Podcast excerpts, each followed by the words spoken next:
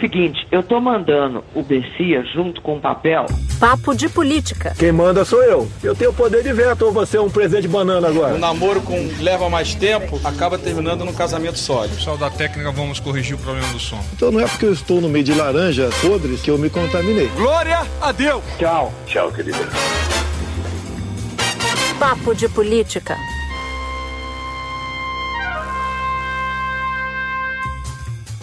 Papo de Política começa agora. Eu, Natuza Neri, ao lado de Maju Coutinho, Júlia Duailib e André Sadi. Bom, a gente está aqui para falar do que foi esse primeiro turno. Um primeiro turno bastante morno, campanha de rua bem fraca em alguns centros urbanos e uma eleição que aconteceu no meio de uma pandemia e que deu, inclusive, protagonismo aos prefeitos em razão desse momento. Uma eleição que, além de pouca rua, se diferencia muito das eleições de 2018.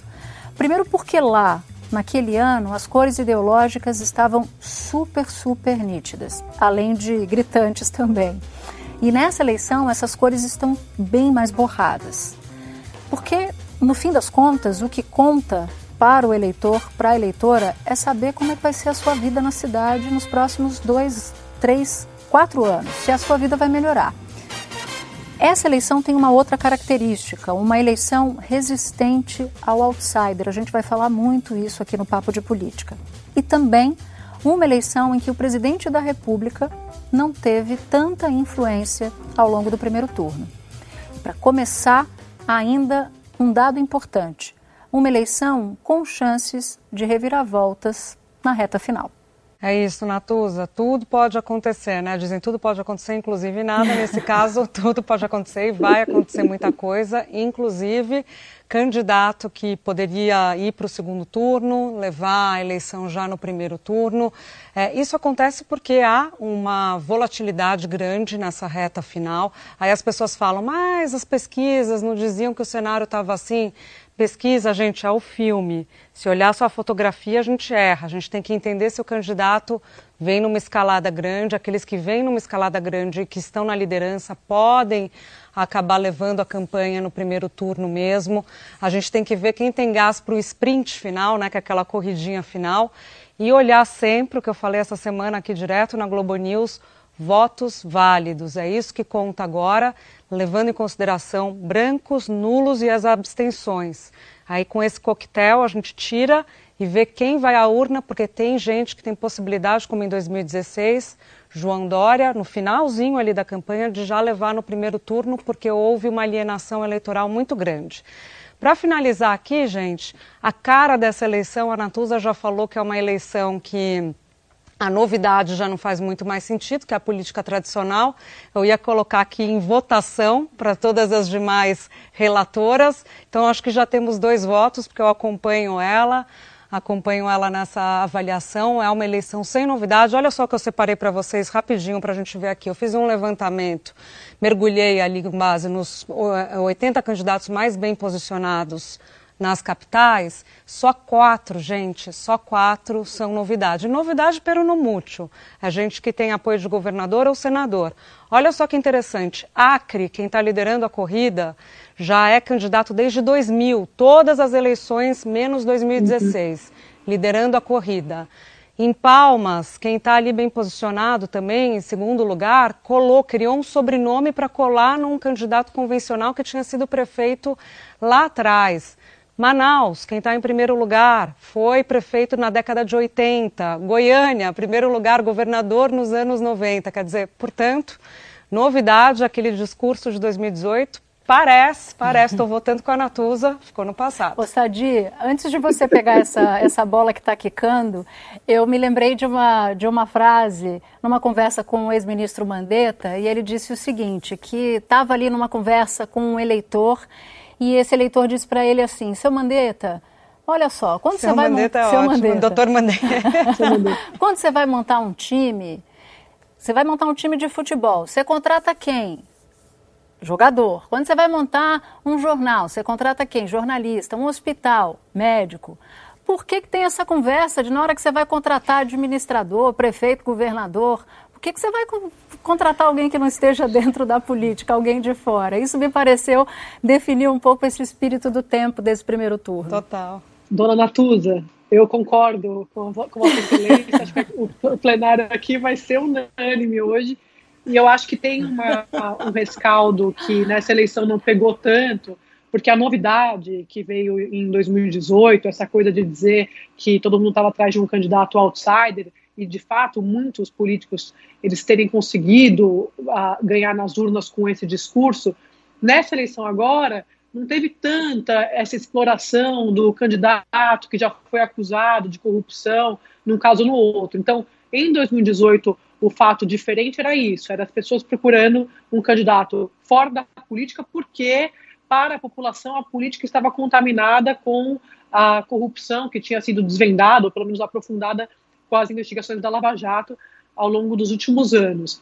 Nessa eleição de agora, o eleitor, pelo menos até agora pelas pesquisas, mostra que ele não está afim de arriscar novamente, que ele quer o gestor, que ele quer a, a, o, o, político experiente, ele quer alguém que, vai, vai, que possa ir lá e resolver os problemas dele, porque a prefeitura é zeladoria, como eu sempre gosto de falar aqui, e a, o, o, o, eleitor na eleição municipal ele está preocupado com a vida dele, com as questões práticas como é que vai resolver o transporte público, o buraco na rua.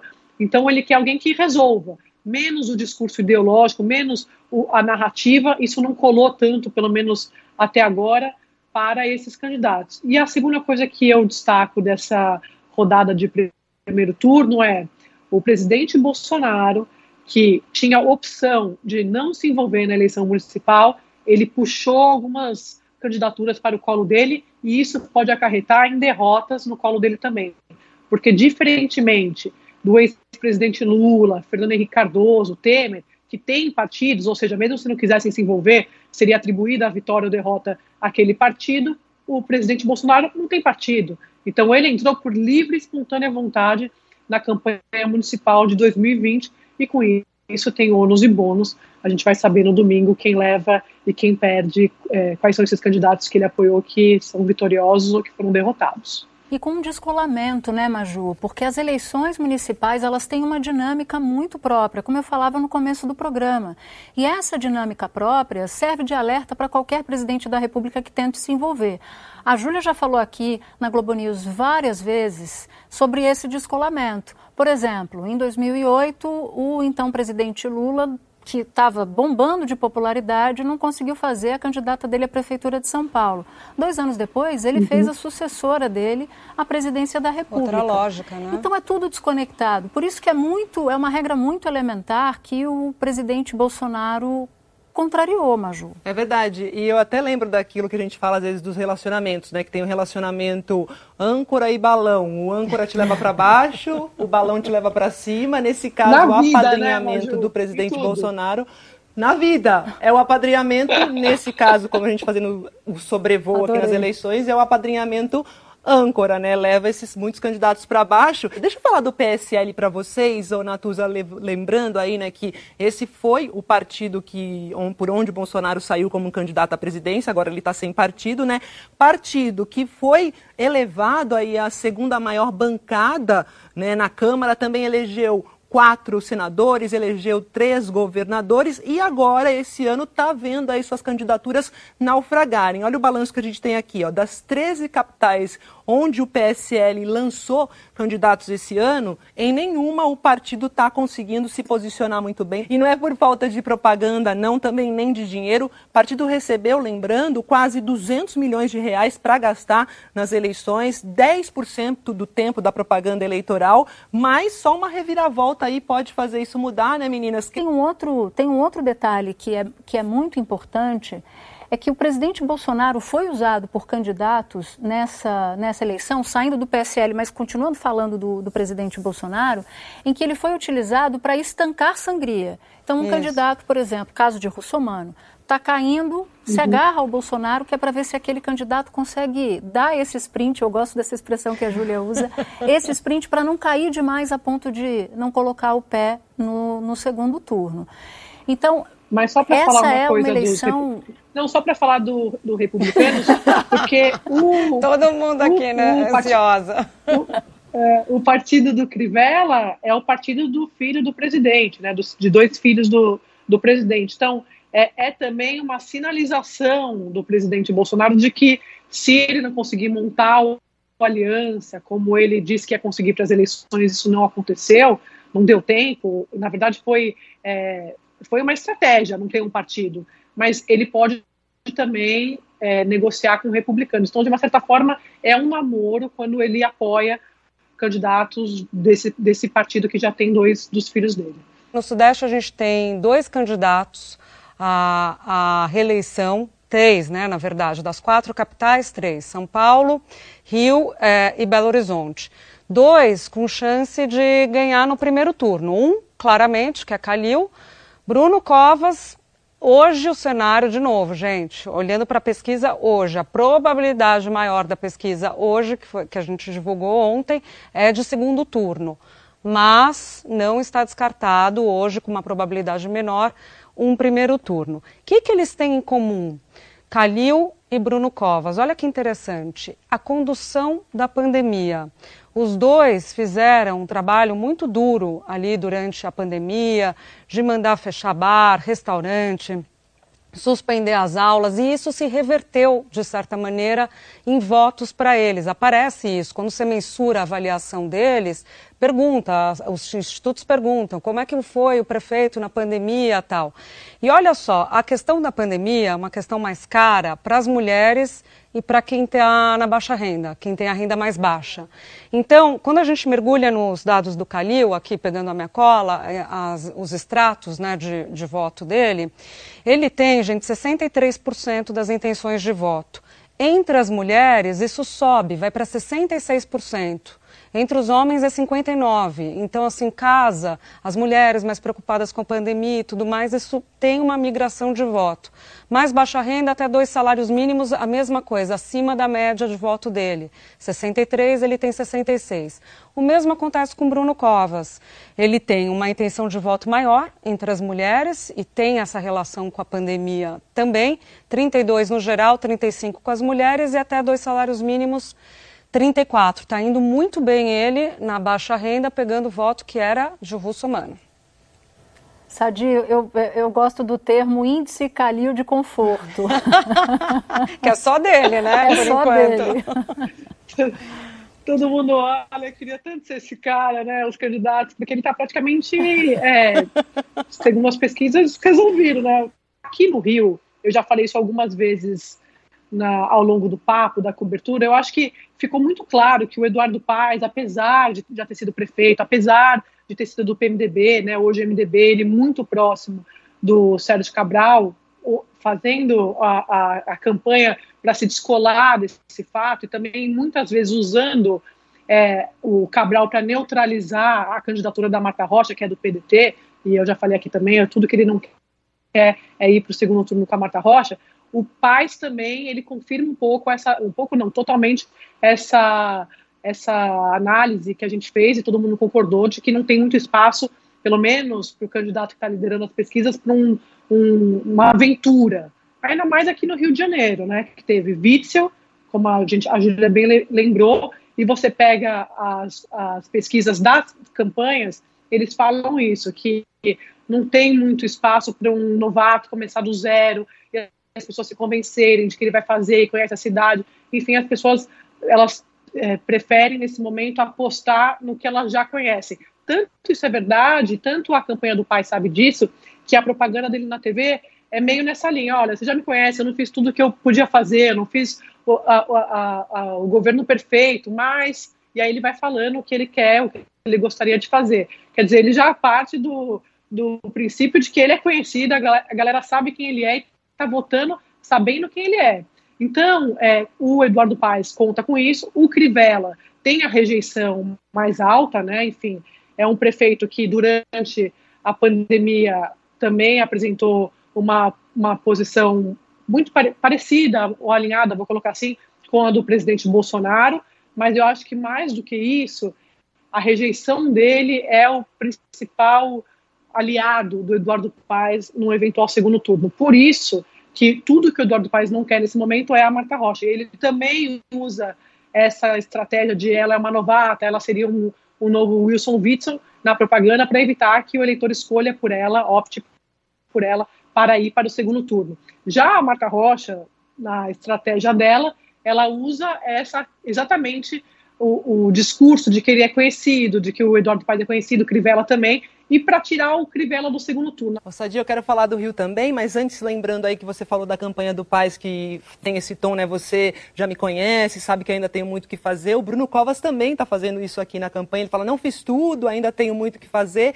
E pegando o gancho da Júlia, que falou da questão da administração, da condução da pandemia que favoreceu o Bruno, também teve aquela história da superação dele, pessoal, ah, da doença, enfim, que também, né? O Força, Foco e Fé que também foi o caminho. Agora, voltando para o Rio de Janeiro, Sadi, eu queria pegar a questão do eleitorado, dos eleitores evangélicos, com relação a Marcelo Crivella, porque os eleitores evangélicos representam um quarto dos eleitores do Rio de Janeiro, né? E aí, esse extrato também é o que torna o atual prefeito e candidato à reeleição Crivella competitivo, né? Porque ele é uma das bases mais fortes do Crivella para conseguir ir para o segundo turno. Só lembrando que esse ano ele investiu bastante nessa campanha, até com, com um jingle que lembra e uma música gospel, né? É baseado numa canção gospel. E por que, que esse extrato é ainda mais importante na reta final? Isso é um dado importante. Ó. 30%, 37%, vou pegar a colinha, que diz a Júlia aqui, dos evangélicos, disseram que ainda podem mudar de voto. Esse é um número maior do que a média geral do eleitor aí que está em dúvida no Rio de Janeiro. E para onde iriam esses votos dos eleitores evangélicos indecisos?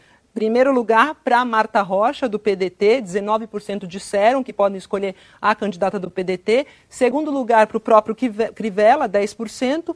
E em terceiro lugar, 8% disseram que votariam na candidata Benedita da Silva, do PT. Só que, gente, tem um dado aqui, ó, que o índice de rejeição, a situação não é muito boa não para o Crivella, apesar dele ter essa intenção de voto de 30% dos evangélicos, também ele tem uma grande rejeição do eleitorado nesse extrato. Ó. Praticamente 5 em cada 10 evangélicos rejeitam o atual prefeito, 45%.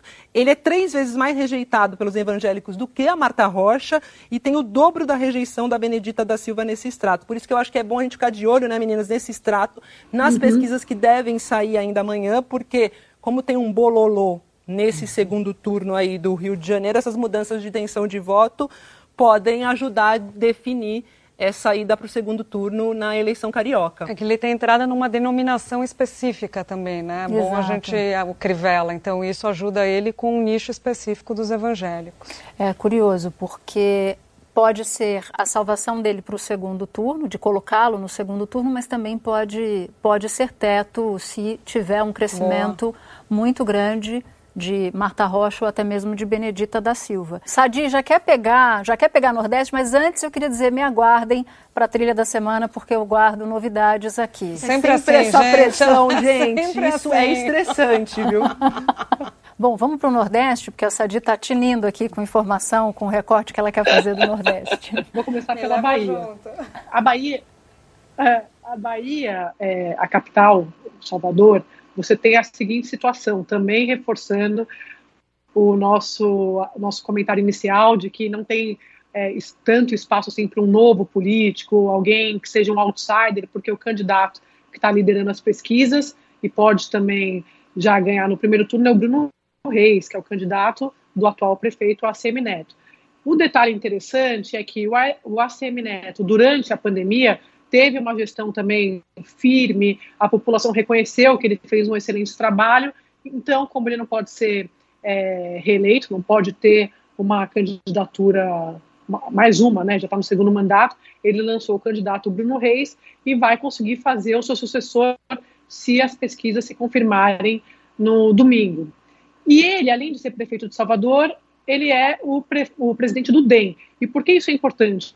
Porque se aqui no Rio você tem o Eduardo Paes, que pode ganhar a prefeitura do Rio, e Salvador você pode manter a prefeitura por lá também. Ou seja, o DEM, que desde o começo do governo Bolsonaro ampliou seu espaço no legislativo, tem a presidência da Câmara, tem a presidência do Senado com o Davi Alcolumbre, na Câmara com o Rodrigo Maia, também agora nas eleições municipais isso é importante mostrar quais são as prefeituras que o partido vai ganhar. e uma delas pode ser a de Salvador. Vamos falar também é, do Recife. Você tinha uma situação que parecia que a delegada Patrícia, que é a candidata do Podemos, ou seja, uma candidata nova, com toda essa pompa de ser uma outsider, de vir também desse, é, é, desse mundo policial, também se apresentava no começo como amor de saias, parecia que ela ia decolar e ela teve o apoio do presidente Bolsonaro, mas segundo as últimas pesquisas, ela veio derretendo e hoje você tem uma disputa pelo primeiro turno ali entre o João Campos, a Marília Reis, que são primos de partidos diferentes, um do PSB, outro do PT, do Partido dos Trabalhadores. Você, pode ter, ou seja, são de famílias tradicionais, não tem nada de outsider, são só novos, são jovens, mas a, todo mundo em Pernambuco sabe quais são as famílias a, a, do, desses respectivos candidatos. E ali correndo também o Mendonça Filho, que é do DEM, e muito próximo da cúpula do partido, podendo chegar no segundo turno e podendo reforçar isso que eu falei de ampliar o espaço do DEM nas prefeituras. E o Mendoncinha, só para antes da gente já passar para outra região, o Mendoncinha mandou um áudio para os eleitores dele ontem dizendo o seguinte: uhum. eu sou o verdadeiro exemplar da direita, não é mais ninguém. Eu sou contra o aborto, eu sou cristão, e aí começou a despejar uma série de características de um candidato de direita, porque ele está com medo justamente de ser ultrapassado pela delegada Patrícia. E aí eu já queria passar para o para o norte. Vamos, Maju, você Vamos. que está com o norte, né? E só lembrando nessa né, história da delegada Patrícia, a gente até falou na semana passada no nosso podcast, né, que teve uma queda justamente quando o candidato Mendoncinha, ele reforçou, retirou, né, do passado da Patrícia mensagens ou publicações que comprometiam uhum. a candidata e aí também tem a ver com a queda dela nas pesquisas, né, Natuza? Exato. Região Norte é o seguinte, gente, ó, apenas Belém, Palmas e Porto Velho que possuem um primeiro pelotão aí bem claro nessas eleições. Belém, inclusive, é a única capital da região norte em que a esquerda tem um candidato na liderança, ou pelo menos no primeiro pelotão das intenções de voto. Né? O Edmilson Rodrigues, que é do PSOL, que está com 38% das intenções de voto, e tem o Priante do MDB, que é o segundo colocado, está com 15%, tá? No mais, tem baixíssima perspectiva de vitória da esquerda nas capitais da região norte. Quero destacar aqui bem rapidinho Manaus e Macapá. Manaus, a disputa ficou mais animada nessa reta final, porque a gente tinha o candidato Amazonino Mendes, que é tradicional, já foi governador, prefeito, senador, estava navegando, ou parecia navegar lá em mares calmos. Ele até evitou de sair muito à rua para fazer a campanha, foi uma campanha gelada, mas mudou isso quando viu que reta, na reta final estava havendo um crescimento aí do David Almeida, que é do Avante, e do Ricardo Nicolau, do PSD. E a gente não pode deixar de falar na região norte do Amapá, que vive esse triste apagão, que muitos falam que também é um apagão eleitoral, né? Tá sem energia. Hoje acho que é o 11 primeiro dia que não tem energia lá no. Meu celular tocou e eu desliguei aqui, desculpa, gente, porque isso acontece. Que não tem energia lá no estado, tá com esse rodízio. Hoje mesmo a gente informou que a volta da energia está prevista talvez para 20 total, né? Para 26 de novembro, quase um mês, então, o pessoal ficando com esse problema de energia. É um absurdo isso, e a gente teve com essa questão do apagão eleitoral, da energia, o Josiel Alcolumbre, que é o irmão do presidente do Senado, Davi Alcolumbre, que vinha na liderança, continua na liderança, mas perdeu bastante terreno por lá com essa história do apagão, porque ele é ligado também uhum. à prefeitura e tem apoio da prefeitura, uhum. do governo do estado e também do irmão, que está investindo é. pesado, como a Júlia do Ailib já falou por aqui, nessa candidatura do irmão Josiel à prefeitura de Macapá. Mas já que você está na região norte, Júlia, o candidato que você falava que pegou o sobrenome de um político tradicional era onde? Em Palmas, é isso? É em Palmas, Natuza, um vereador, o Tiago Andrino, ele está concorrendo e colocou no meio do nome dele, Tiago Andrino, enfiou lá um Amasta, que é o sobrenome de um ex-prefeito alguém que é conhecido na cidade, tal. Ele foi secretário de, do Amasta, então já se colou totalmente, se colou no tradicional, no conhecido, pegou o sobrenome.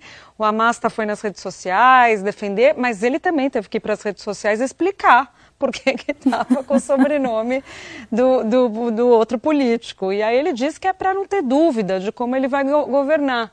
E é interessante que, acompanhando ali os, os programas deles, as manifestações nas redes, ele fala, ele se coloca, ele é um candidato novo, 40 anos, tal, ele se coloca como um candidato do novo tempo, mas usando ali o que o, o sobrenome antigo. É o velho novo, novo velho, depende da ordem. E a Maju ainda citou o Amazonino, eu estava aqui fazendo uma checagem. O Amazonino foi governador quatro vezes, prefeito três vezes, e apareceu na campanha eleitoral jogando videogame e usou o slogan O Pai Tá On, que é um slogan típico das, das redes sociais. Bom, quero falar de Centro-Oeste.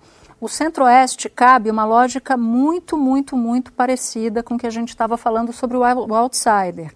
Vantagem para quem já está no poder.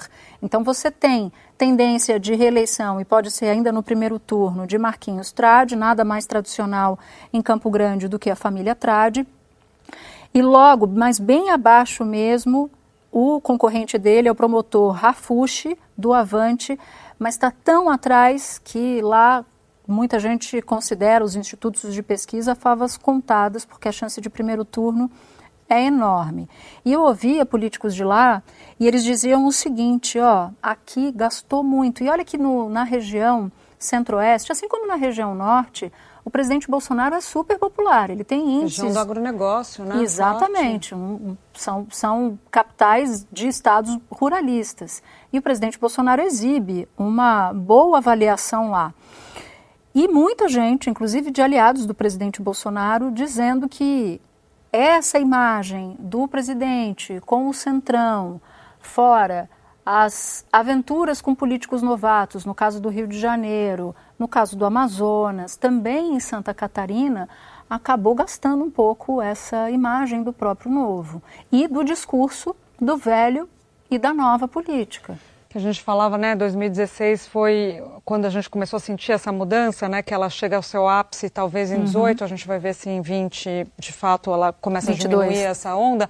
O desgaste do PT começa em 16, né? O PT perde. Se é eu não pior, me engano, é agora o... eu vou de cabeça 60% das prefeituras é que o pior tinha. momento. É o pior momento, momento do, do, PT. Partido. E aí, pegando o gancho então que você falava de Centro-Oeste, o PT é, tem os candidatos, assim, se a gente olhar para todas as capitais, em Campo Grande Goiânia, são candidatos que aparecem ali entre os três primeiros, mas ainda assim não estão na liderança. É, o né? Pedro, o Pedro Kemp, Kemp. ele está bem atrás, está bem, bem tá atrás, está no terceiro é, lugar, mas lá atrás. Né? Então vamos para a região sul, é isso? Opa, agora. Então vamos para a região sul, que a região sul é 100% de aproveitamento da nossa tese. Então se a gente tinha que pegar um caso assim, um caso para livro, é esse caso da região sul. Porque olha só, gente, nos três estados de lá, quem está liderando a pesquisa, as pesquisas de intenção de voto, são políticos super conhecidos.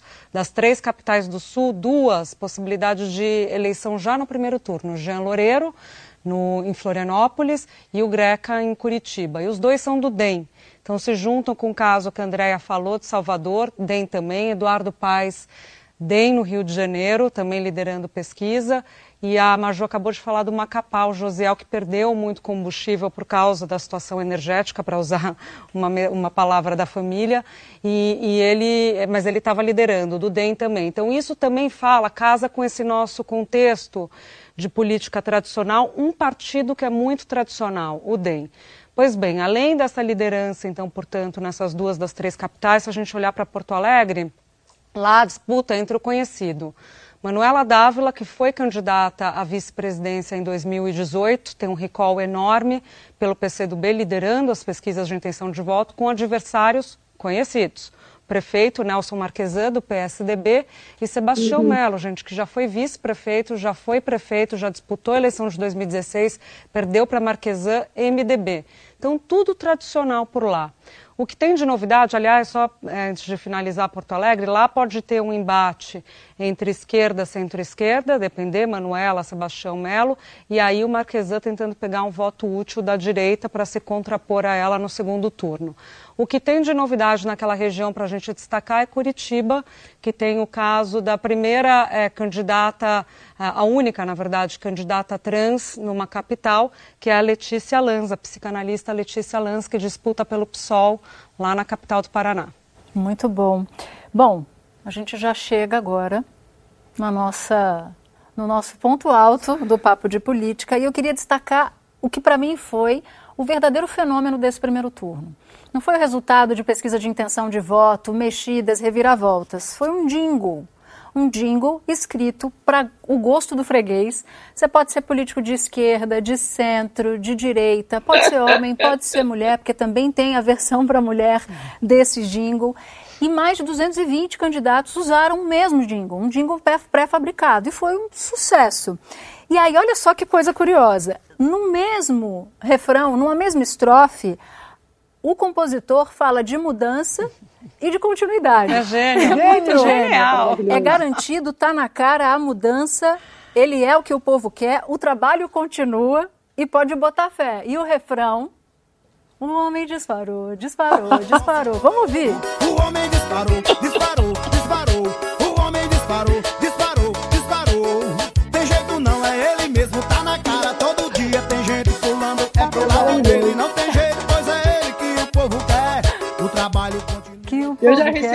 O trabalho continua, o candidatos povo diferentes. bota fé.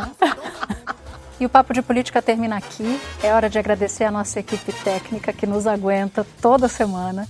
Edição e produção Daniela Abreu. Edição de áudio Cadu Novaes. Coordenação Pedro Godoy. Supervisão Cadu Veloso. Supervisão técnica Daniel Silvério e Camila Zainotti. E você já sabe, o Papo de Política virou programa de TV e parte desse episódio foi gravado durante o jornal, edição das quatro da Globo News. Obrigada por sua companhia até aqui e até o próximo episódio.